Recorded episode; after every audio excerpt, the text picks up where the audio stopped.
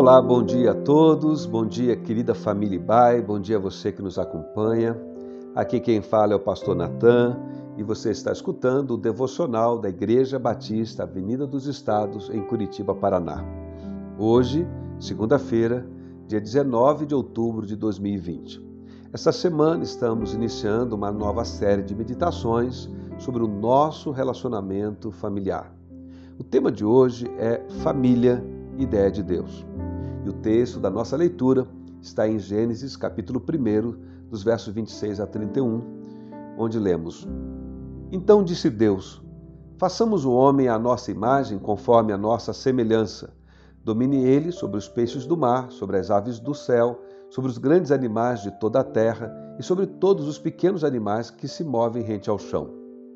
Criou Deus o homem à sua imagem, a imagem de Deus o criou, homem e mulher os criou.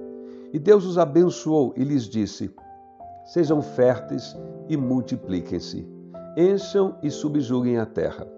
Dominem sobre os peixes do mar, sobre as aves do céu, sobre todos os animais que se movem pela terra. Disse Deus: Eis que dou a vocês todas as plantas que nascem em toda a terra e produzem semente, e todas as árvores que dão seus frutos com suas sementes.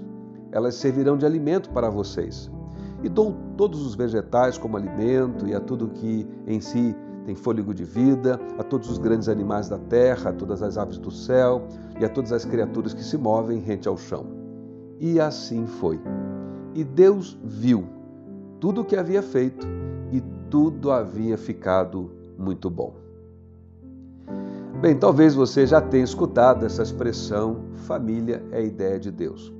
Mas você já parou para refletir sobre o sentido dela e sobre como essa compreensão de forma mais profunda afeta a forma como você convive com a sua família? Então, essa semana eu convido você a acompanhar esses devocionais e a juntos refletirmos sobre como podemos implementar essa ideia de Deus de tal modo que possamos desfrutar de tudo de bom que ela tem para nos oferecer. E a primeira coisa que precisamos compreender nesse processo é que o surgimento da família se confunde com a criação da humanidade. O livro de Gênesis, que registra a criação de todas as coisas por Deus, no relato da criação, no texto que lemos, percebemos claramente que Deus, ao criar o ser humano, a sua imagem e semelhança, não criou apenas dois indivíduos, mas os criou na forma de um casal e, junto com esse casal, criou a família.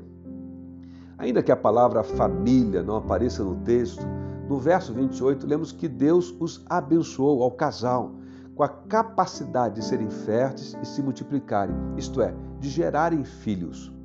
Nestas palavras ficam claramente estabelecidos, de forma conceitual e funcional, os vínculos que darão origem ao que entendemos como família. Por isso é que também se diz que a família é a célula máter da sociedade. Nos dias de hoje, há muitas pessoas que, desprezando o ensino da Bíblia Sagrada como palavra de Deus, falam da constituição familiar como se fosse uma criação humana, um produto da cultura das sociedades e que por isso também cada pessoa pode lidar com esses vínculos do jeito que quiser. Isso não é verdade.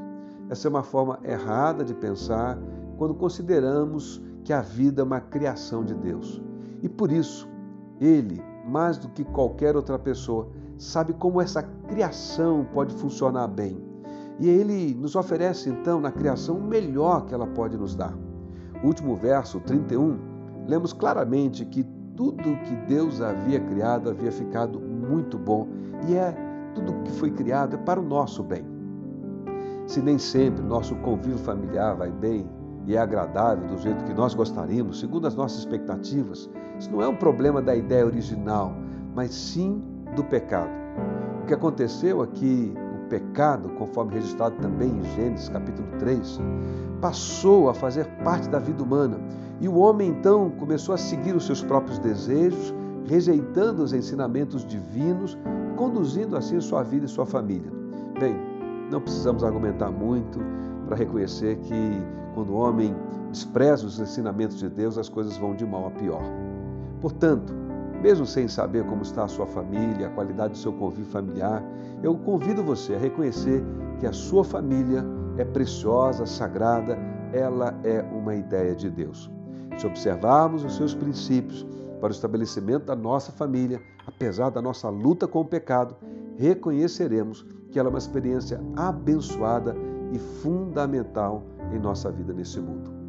Bem, fico por aqui e desejo que Deus abençoe ricamente este dia, a sua semana e a sua família. Amanhã, se Ele permitir, estaremos juntos novamente.